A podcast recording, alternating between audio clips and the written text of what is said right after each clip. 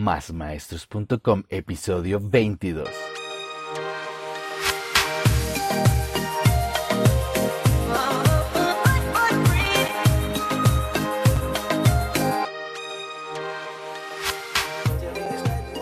Buenos días, tardes o noches, maestros, maestras y todos aquellos amantes de la educación.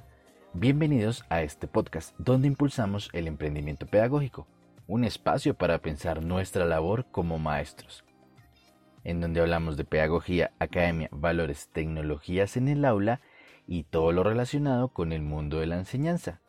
Esto es Más Maestros. Y si eres un maestro que se pregunta por el coaching, este podcast es para ti. Y bien, antes de iniciar este episodio, quería mandar unos saluditos para todas aquellas personas que nos están escuchando desde Colombia, España, Estados Unidos, Francia, México, Argentina, Perú, Indonesia y alguien que nos escucha en Bolivia. Si se me escapa alguien, por favor escríbanme, háganme saber que me están escuchando. Y este episodio sobre coaching educativo pues va dedicado a todos aquellos maestros que alguna vez escucharon sobre ese concepto, sobre ese tema del coaching educativo y quedaron como mm, cuestionados, como, ve, ¿qué será eso? ¿Cómo se come? ¿Cómo se cocina? Y pues déjenme decirles que la idea en este episodio es tratar de aclarar o explicarles o compartirles qué es el coaching y cómo podemos usarlo en el aula. Entonces vamos a arrancar explicando así rápido qué es o qué significa coaching. La palabra coaching es un anglicismo, una palabra proveniente del vocablo coach, que significa entrenar. Y es un método que consiste en acompañar, orientar, instruir o entrenar a una persona o a un grupo con el fin último de cumplir unas metas o desarrollar ciertas habilidades específicas en una disciplina. La historia de esta palabra coach es muy interesante porque en data y tratamos de hacer como un rastreo aquí a través de los siglos, ¿no? Entonces, por primera vez, por allá en el siglo XVI, tal vez, eh, fue tomada del francés y provenía por allá se trató de buscar su origen. Resulta que, eh, aunque apareció por primera vez en el francés, tiene un origen húngaro.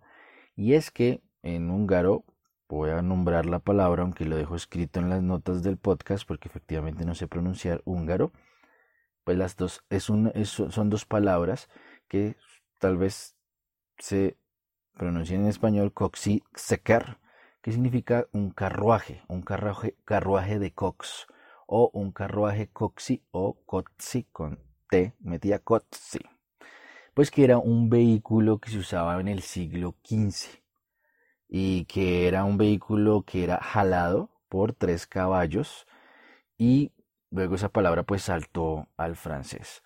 Y es que resulta que en, ese, en esa época, luego también en el siglo XVII, los nombres de los vehículos eran como muy populares y entonces eh, los vehículos se llamaban de acuerdo a donde los fabricaban. Entonces digamos que este recibió ese nombre de Coxi y suponemos que eso hizo que se expandiera el término porque empezó a ser nombrado ese carruaje dependiendo de su sitio de fabricación que efectivamente era por estos lugares. Pero luego apareció entonces, se expandió por esa fabricación de los carruajes y luego vuelve a aparecer como en el siglo... Mm, eso fue en el siglo XVII, ¿no? Y eh, luego aparece entonces en el siglo XIX, donde se utiliza por primera vez el término coach. Entonces de cox o coxi o coxi saltamos a coach, que se utilizó en Inglaterra como un asistente escolar, una persona que preparaba a los estudiantes para los exámenes. Y luego en el siglo XX se empezó a utilizar ese vocablo inglés como entrenador deportivo o tutor de personas que necesitaban entrenar o aprender una disciplina específica, como por ejemplo bailar, actuar, cantar o como la conocemos ahora en, en términos deportivos. Y entonces mire cómo es, es el cambio de la palabra de un carruaje, de un sitio donde se fabricaba, terminó convirtiéndose en alguien que acompaña, en alguien que ayuda a entrenar. Entonces aquí es muy importante definir qué es entonces el coach. Pues el coach en esto de coaching educativo es aquella persona que puede acompañar, que se puede encargar de entrenar un estudiante, un alumno a lograr una meta de aprendizaje. Suele ser pues una persona que facilita ese proceso de aprendizaje y que ayuda en la consecución de los objetivos de la educación en ese estudiante o en esos estudiantes. Y centrándonos en ese coaching educativo, pues hay como tres posiciones. Podemos usar el coaching educativo con los estudiantes como maestros. Podemos usar el coaching educativo entre maestros para acompañarnos. O suelen usar las instituciones y los estamentos educativos el coaching dentro de sus personales administrativos. Aquellos que llevan el liderato de, de lo económico, de la administración, de mantener en orden y aseo de los estamentos educativos también se puede utilizar. Entonces hay tres posturas frente a ese coaching educativo. Porque efectivamente eh, en mantener aseados los salones, organizadas las cosas, los materiales, eh, las instalaciones, todo lo que se necesita en una institución educativa, pues también es importante para, para la educación. Entonces eso también hace parte de ese coaching educativo. Entonces vamos a arrancar explicando así rápidamente cómo podemos usar ese coaching educativo centrados en el estudiante, nosotros como maestros, tú que me estás escuchando, tú querido maestro. Y entonces podemos referirnos a que el coaching es todo aquello, todas esas actividades que hacemos como maestros, que tú haces como maestro, que llevas a cabo para ayudar a alcanzar los objetivos de la enseñanza, alcanzar los objetivos del aprendizaje de manera que ayudamos a potencializar todas las habilidades que tiene cada estudiante y aportamos recursos para superar ciertas limitaciones que se pueden presentar durante ese proceso de formación. Entonces, yo revisando y preparando este capítulo, pues hacemos un montón de actividades y un montón de estrategias en el día a día Solamente que no tomamos conciencia que eso puede ser como un coaching, o sea, estamos ayudando y estamos entrenando. Y tú que te desgastas, querido maestro, organizando todos esos materiales, todas esas eh, didácticas que tienes en tu cabeza para ponerlo al servicio de los niños, pues estás haciendo coaching. Entonces tratamos de facilitar muchas cosas en el aula. Hacemos muchos procesos de acompañamiento personales, entonces algunos tendrán grupos grandes o tú maestro que me estás escuchando tienes un grupo de numerosos niños, como habrán maestros que tengan pocos niños, 15, 10, 5, 20, 30, 40, 47, bueno, la cantidad de niños con las que trabajemos, pero tratamos de acompañar esos procesos. También diseñamos actividades para incluir algunas limitaciones o discapacidades que pueden tener algunos estudiantes. Entonces muchos adecuamos, por ejemplo, eh, figuras o láminas grandes con dibujos coloridos o grandes para aquellos que tienen limitación visual. Tratamos de organizar eh, materiales que puedan ser auditivos para los estudiantes, eh, textos acomodados, por ejemplo, si alguien tiene una limitación visual, alguien puede estar trabajando braille, por ejemplo, en estos momentos, aprendiendo braille porque tiene un estudiante con limitación visual. Y eso hace parte del coaching educativo porque estás adaptando todos tus recursos para ayudar a que ese niño obtenga ese resultado, obtenga ese objetivo, alcance ese logro. Organizamos guías de trabajo, armamos tutoriales. Recuerdo yo armar un tutorial en un video para explicar, montado en YouTube, ¿no? Porque también usamos tecnologías de la información para explicar a un estudiante cómo grabar su propia pantalla, por ejemplo usamos un montón de estrategias basadas, por ejemplo, en neuroeducación, colores, formas en las que presentamos la información. Hacemos un montón de cosas que tenemos dentro de nuestra aula y estamos haciendo coaching educativo, solo que no somos conscientes. ¿Y para qué hacemos todo eso? Simplemente para mejorar el rendimiento en ese proceso de aprendizaje de nuestros estudiantes. O sea que todo el coaching educativo, cuando nos centramos en el estudiante, debe estar en aras de que tu maestro mejores el rendimiento académico de ese grupo de estudiantes que tienes a cargo. Que mejores esas relaciones sociales que hay en el interior de ellos como estudiantes. Que mejoren el rendimiento en sus habilidades, sus capacidades, sus talentos. Y entonces, por ejemplo, en ese proceso es muy importante que nosotros como maestros, y lo digo porque es difícil a veces, escuchemos a nuestros estudiantes. Aprendamos a interpretar el contexto que los rodea. Porque muchas veces exigimos que un estudiante aprenda, pero no tenemos ni idea qué pasa en la casa de él.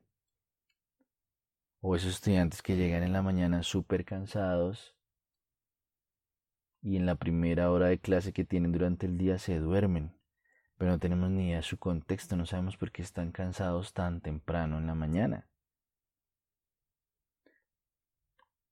Otra cosa que debemos hacer en este coaching educativo es retroalimentar el proceso con nuestros estudiantes y escucharlos también a ver cómo ven ellos su propio proceso para que podamos identificar un mejor camino y ayudemos a superar esas barreras o esos obstáculos que ellos encuentran cuando quieren aprender, o cuando necesitan aprender, o cuando les toca aprender. Es importante también ver las potencialidades que tiene cada estudiante, la motivación, el seguimiento oportuno de cada uno para que podamos garantizar el éxito de ese proceso de coaching. Las debilidades que estén ahí presentes en cada estudiante las tenemos que fortalecer y las tenemos que transformar en nuevas potencialidades. Y ahí dije algo mal, no podemos fortalecer eso, cambiarlas para que se vuelvan potencialidades. Jugar mucho con la metacognición, que ellos mismos sean capaces de darse cuenta cómo están aprendiendo, por qué están aprendiendo, para qué están aprendiendo y cómo pueden mejorar su aprendizaje. Ayúdalos a tomar conciencia de ese proceso, que puedan ver sus dificultades, esas actitudes que necesitan cambiar, porque muchas veces no son dificultades cognitivas ni aprendizaje, sino son simplemente actitudes. Entonces miren que el coaching educativo centrado en el estudiante consiste entonces en obligar a cada estudiante a que salga de él lo mejor que hay dentro de sí que pueda demostrar con sus habilidades la pasión que siente por descubrir y por aprender. Y la invitación en el fondo con el coaching educativo centrado en el estudiante es que ellos tomen conciencia de ese proceso de aprendizaje, que lo puedan encauzar en una buena dirección, que aprendan a trabajar en equipo, que aprendan a gestionar sus conflictos, que desarrollen una inteligencia emocional equilibrada. Entonces podemos usar el coaching educativo para potencializar a nuestros estudiantes. Y miren, por ejemplo, entonces, si hay alguien a quien acompañamos, pues nosotros estaríamos jugando el papel del coach, del entrenador. Y tú, maestro que me estás escuchando, deberías mirar, o así no quieras ser coach educativo, o, no quieras ser coach de nadie.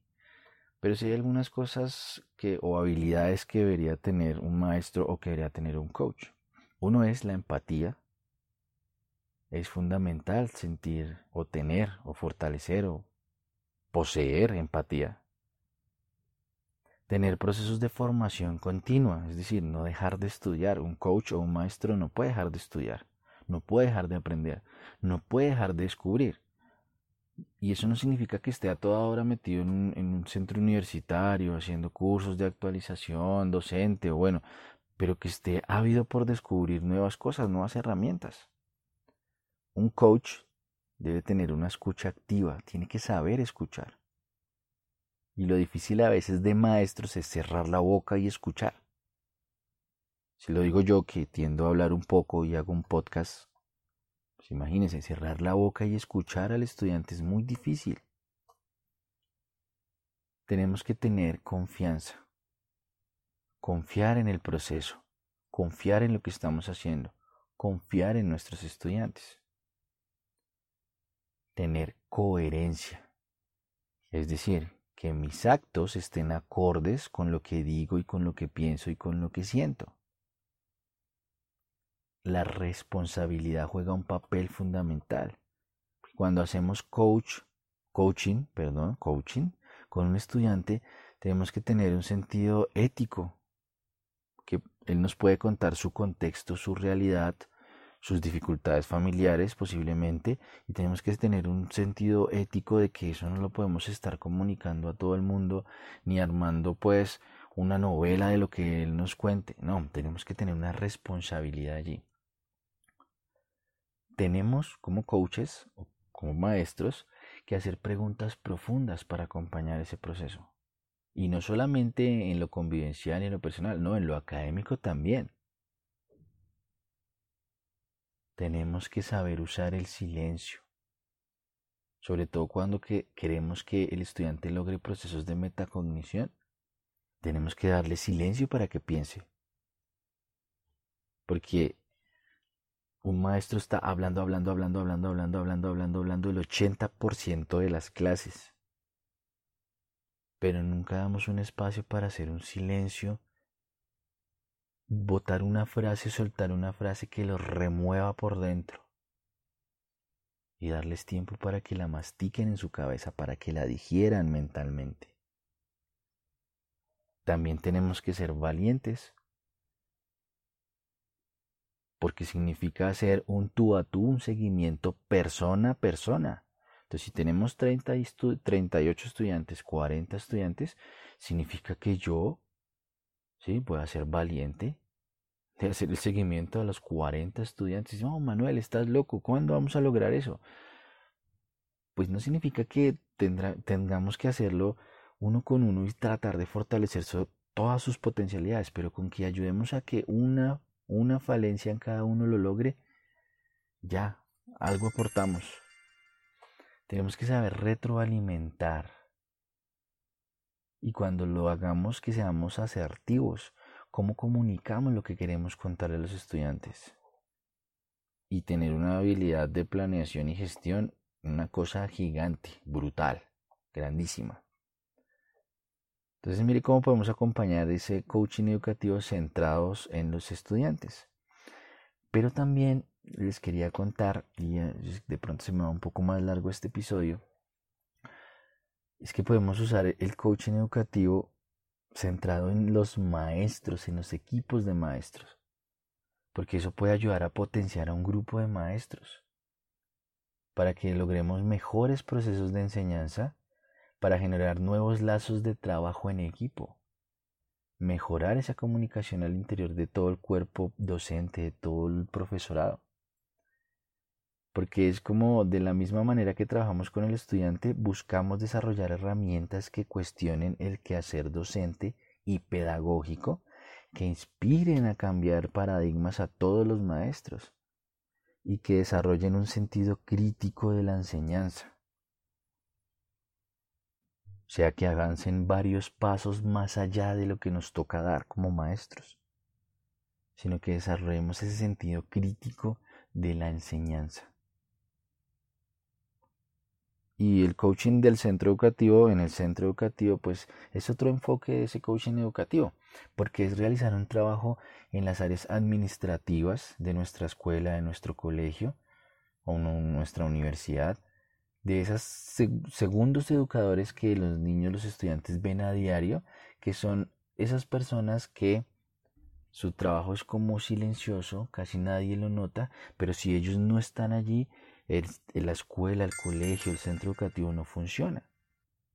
Porque no podría haber una práctica educativa en un aula desorganizada, si no hay recursos, si no hay rubros para el mantenimiento, si no hay buena ventilación, si no hay buen, buena iluminación,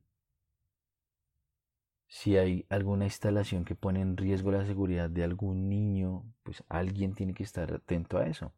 Y el coaching educativo pues puede trabajar con esas personas que también están en la escuela, que pueden ser los administradores, los contadores, los financieros, las personas de servicios generales, de mantenimiento, que hacen su función día a día y ayudan a que la escuela funcione.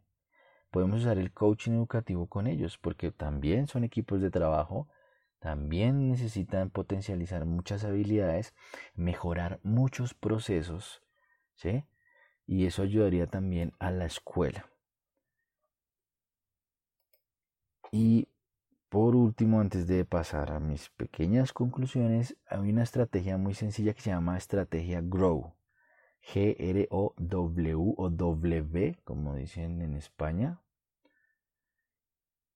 que consiste en, según las siglas en inglés, ¿no? G de goal, que es como la meta, R o R de reality, realidad, O de options o posibilidades, y WW de will, o sea, a futuro.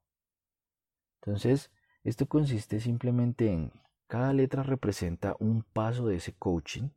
La G entonces es el primer paso que es fijar esas metas, los objetivos claros, revisar la pertinencia de ese objetivo. O sea, los objetivos cuando los vayamos a fijar en un proceso coaching tienen que ser pertinentes que, y tienen que ser específicos, que se puedan medir, que se puedan alcanzar. Si un niño, por ejemplo, siempre ha tenido dificultad en un área, pues vamos a trazar el objetivo es que pueda superar o identifique cuál es su dificultad en matemáticas.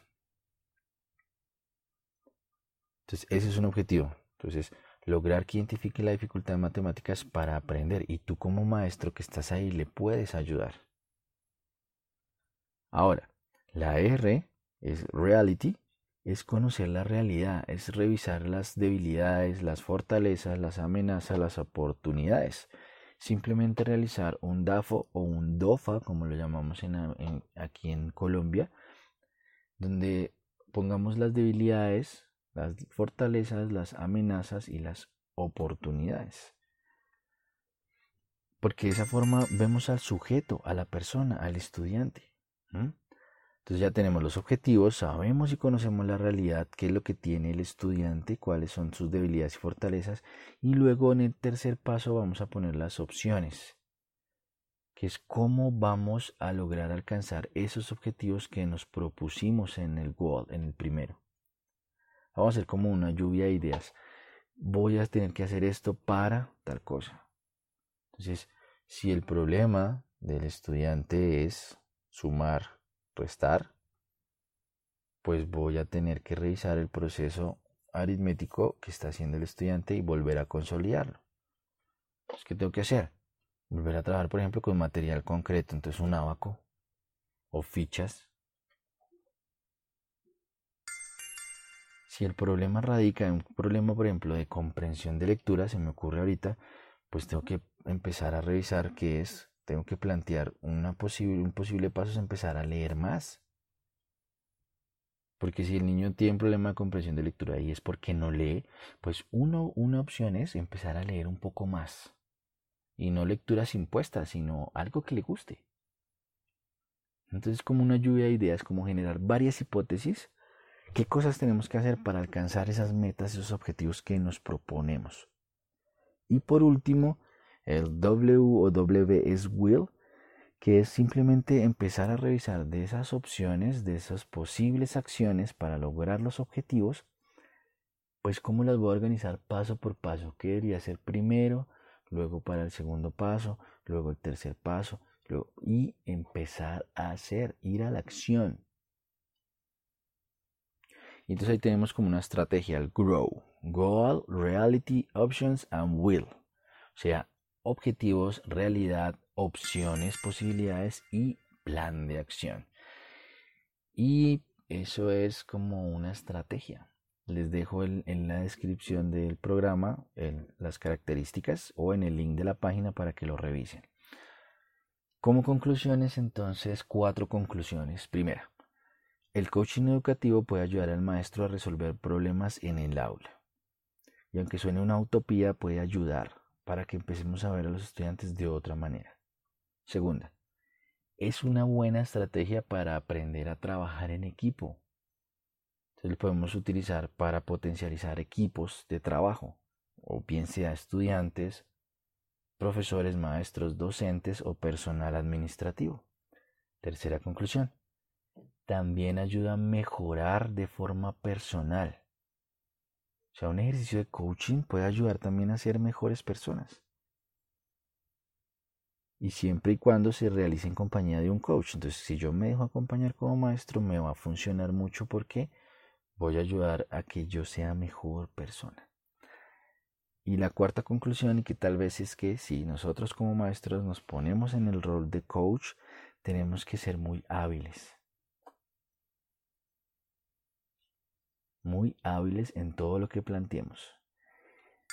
Y las preguntas de rigor para que te cuestiones tú, maestro, que estuviste aquí escuchando sobre coaching educativo, que eso suena como a raro, es si en realidad crees tú como maestro que el coaching educativo trae ventajas. Si crees que es funcional. Porque les cuento que en un capítulo atrás, cuando habíamos hablado sobre China, habíamos dicho que los maestros gastan más tiempo realizando coaching con sus estudiantes y coaching de equipo de maestros que lo que gastan en clases. Porque el asunto allí es más ayudar al otro a superar, alcanzar esos objetivos.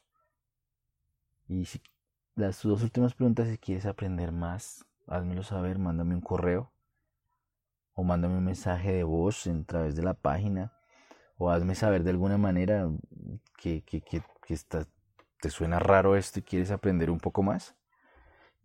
Y si te suena el coaching educativo, pues lo volvemos a desarrollar este tema aquí. Y este fue todo nuestro episodio de hoy sobre el coaching educativo, una pequeña introducción. Espero que me hayan entendido, estuvo un poco enredado. Sin embargo, les dejo las notas del programa ahí abajito o en la página web, bien organizadito, bien bonito, bien presentado.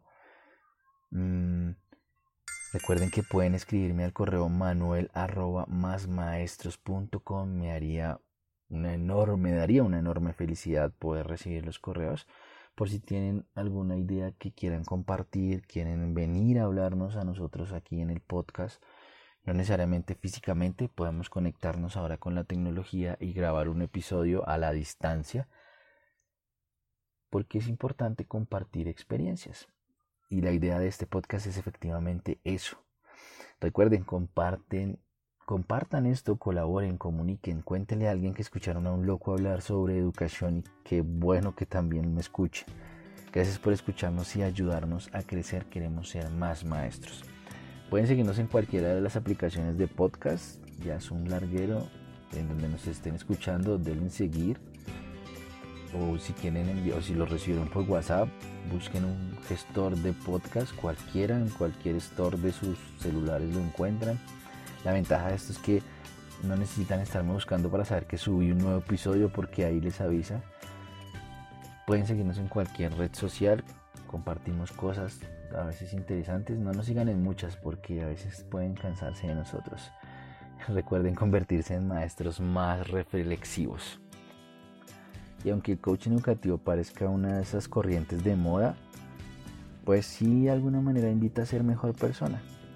Y como alguna vez dijo el Dalai Lama cuando eh, un ávido, una vida persona le preguntó sobre cuál era la mejor religión del mundo, tratando de hacer que cayera en esa pregunta. Pues el Dalai Lama contestó que es la que te haga mejor.